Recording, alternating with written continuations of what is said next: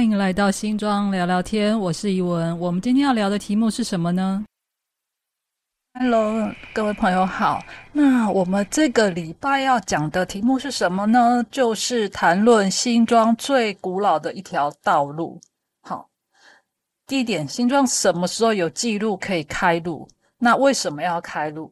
那根据我翻了新庄市志的记载，它里面有一段话叫做：雍正十一年七月一七三三年，新竹新庄通往龟仑岭桃园的山道。那写到这边，你们大概会很惊讶吧？哇塞，雍正十一年呢，还在吗？到底是哪一条啊？我们这么早就有开路了吗？可是我想想，就是说。其实也没有什么好意外的，因为我们很早之前就谈到新庄最早的土地开发契约是雍正五年呐。那雍正十一年的时候开辟三道，好像其实也蛮正常的。只是我真的蛮好奇哦，这一条新庄历史上最老的道路，它到底是哪一条？它还在吗？那我今天要谈的东西呢，都是纯粹是我手边的文史资料爬书，那也没什么考古挖掘哈，纯粹真的是我自己整理出来的。那请不要编我，哈哈。那目前呢，新庄穿过龟仑岭到桃园的路，主要的比较主要的有三条，一条是寿山路，第二条青山路，还有一条是台一线。到底是哪一条呢？根据我爬书完。老地图跟老聚落的文件之后，比较有可能呢。我现在讲的都只是比较有可能，因为真的没有很明确的资料指向哈，是寿山路的机会比较大。大家会蛮惊讶的吧？因为那一条弯弯曲曲又很难走，就是开车、骑车其实都非常难走的寿山路，为什么它会有可能哈？那。因为不过这是没有考考古证明过的，纯粹只是爬书文件。目前呢，这一条寿山路它连接新庄跟桃园，它编号北一一八线，它沿着山路向上啊。如果说从我们新庄的方向过去的话，它经过文桃路、文化一路，它当然现在哦，以现在来讲，它已经它可能都是整编过，不是整段都是旧道，或者是它可能也新旧混杂，那比。我比较过现行的地图跟比较旧的地图的时候呢，旧道可能有一部分已经变成乡道或产业道路。那从新北这边往十八份坑西蜿蜒向上到林口台地，它无论上行或下行，哈，其实这条路真的都难很难走，而且有非常多传说故事了。那我们接下来就要来谈谈说，为什么会开这条路，就是开这条方向，而为什么会是它？好，这个其实真的好。讲到一个我很常爱讲的玉永河哈，这还得从玉永河怎么来北部挖硫磺讲起哈。康熙三十六年（一六九七年），玉永河当时呢，他从府城坐着牛车摇摇晃晃到了新新竹的时候呢，他就往内陆方向走，走到南坎社。这个南坎社不是地点哦，是原住民的社域。那南哪个诶哪一组哈？就是龟伦族，就是凯拉格兰的分支龟伦族。那根据桃园县志的记载来讲，哈，南坎社的活动范围就是桃园林口台地这一块。也就是说，他走到桃园林口台地这附近之后呢，他穿山越岭，到了比较狭窄的海岸平原，进到巴黎。大家会想说，奇怪，为什么玉永河要绕路？就是他就下到巴黎，就是从这边绕。进了内地，然后又又下山到巴黎这一块。好，因为玉那个玉永和碰到的龟伦族呢，传说他是一个非常强悍，而且他的外貌其实真的非常像原始部落。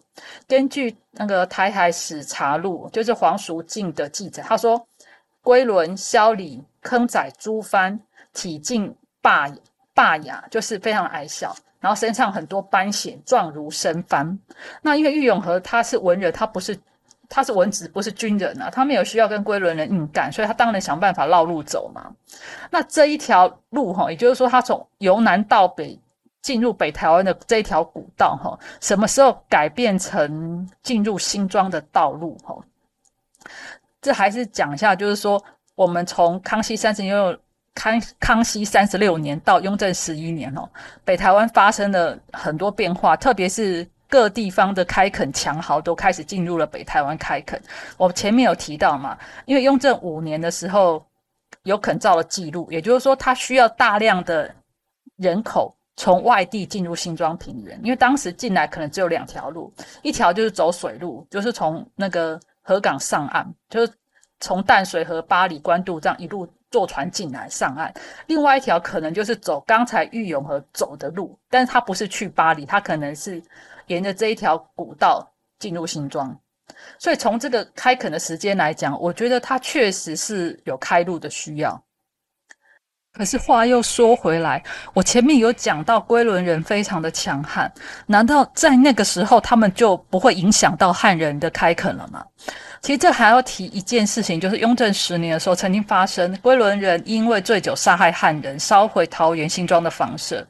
那官府呢，就派出了淡水同知尹世朗清剿原住民。就在那个年年底呢，归伦人投降官府，也因为排除了非常强悍的归伦人呢，汉人就可以顺利的在雍正十一年完成了修路的工作，开辟新庄有历史记录以来最早的道路我查了一下那个论文，就是清领时期桃园龟山地区的开垦当中五十六页有记载，他说龟伦岭旧道。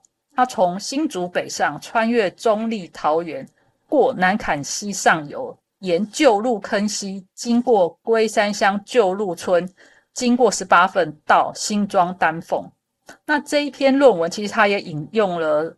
桃园县志开辟志的内容也提到，就是说龟伦岭旧道就是从经由十八份坑溪来到了新庄的丹凤，呃，这一条寿现在我们在讲的寿山路，它确实也是沿着十八份坑溪在开辟。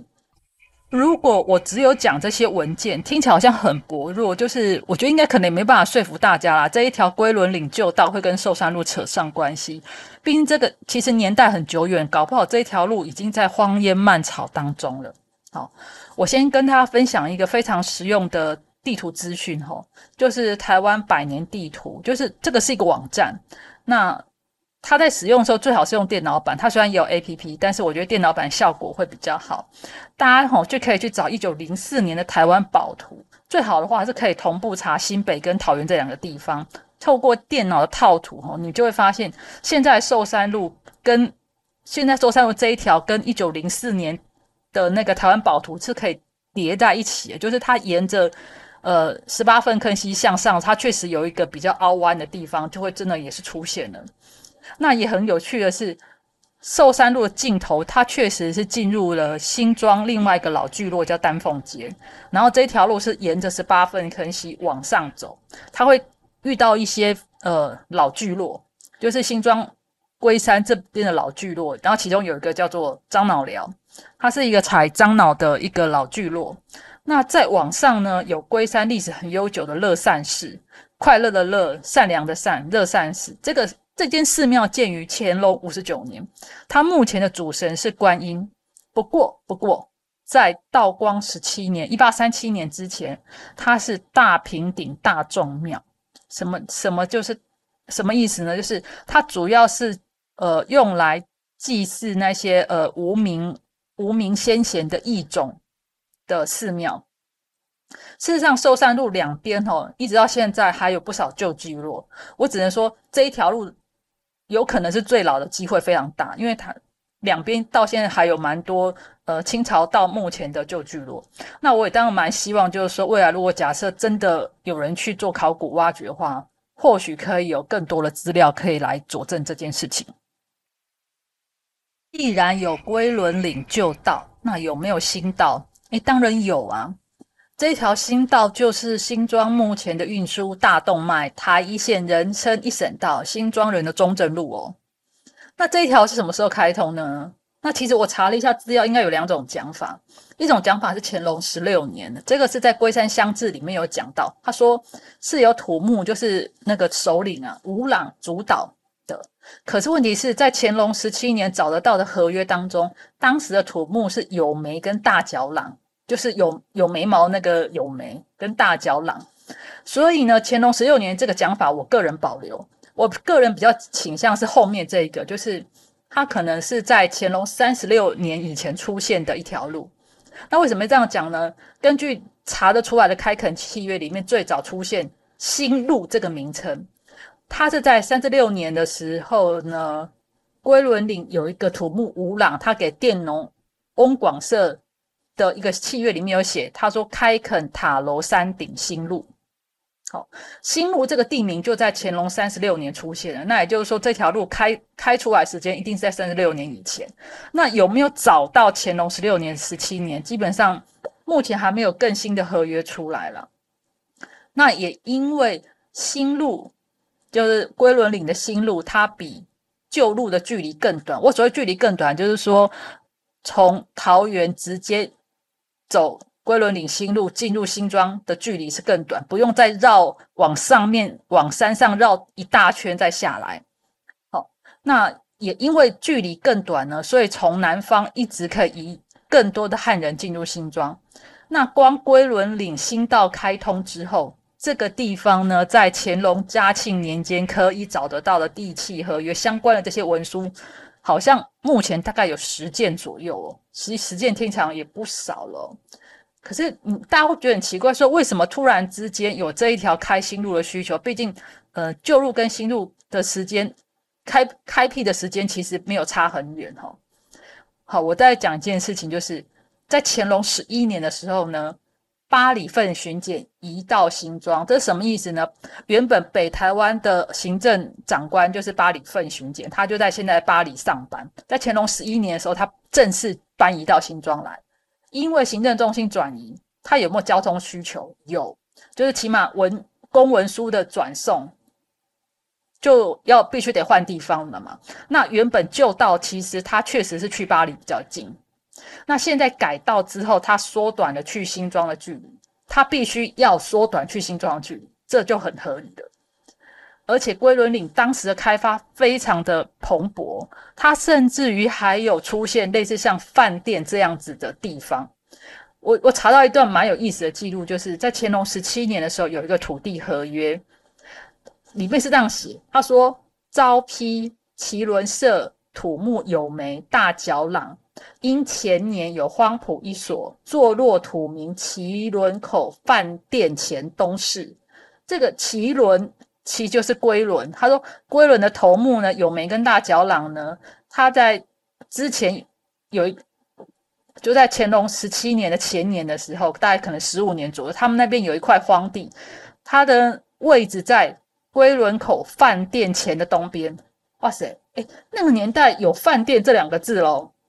其实我真的也很难想象那个时候的开垦活动。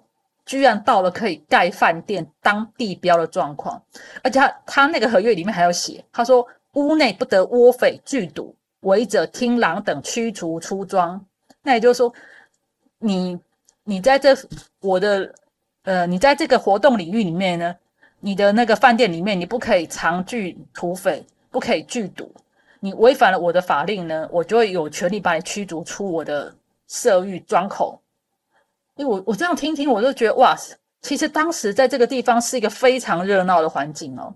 那我查了一下，这个所谓的麒伦口，也就是龟轮口，大概在什么现在的什么地方？哈，它这个麒伦口是在龟伦岭新旧道的交界，也就是目前桃园大同村，大概是虎头山在过去一点的陆光山村跟金钟五村的附近。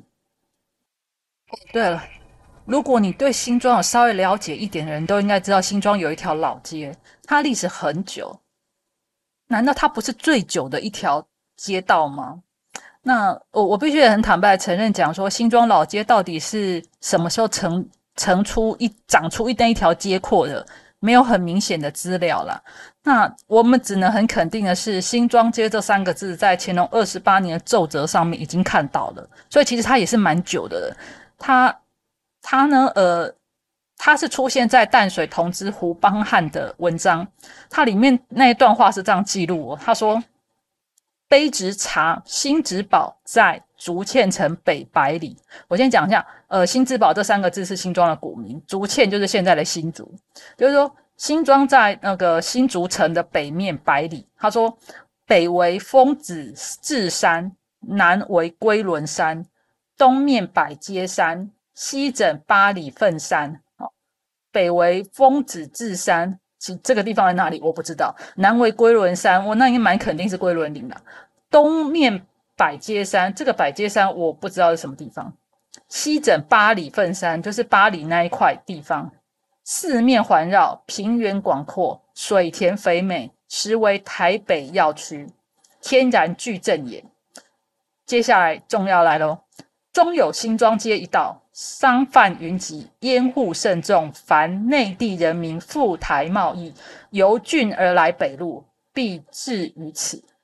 好，这个描述非常的美丽哈。这这，我觉得这段古文写的蛮好。他说，他大概意思可能就先讲了一下他大概地理范围哈，然后他直接讲地名新庄街，然后他最重要是来干嘛呢？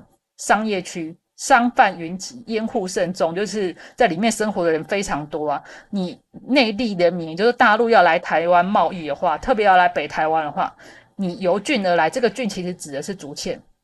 由郡而来，一定要往北，往北走的话，一定会来到这里。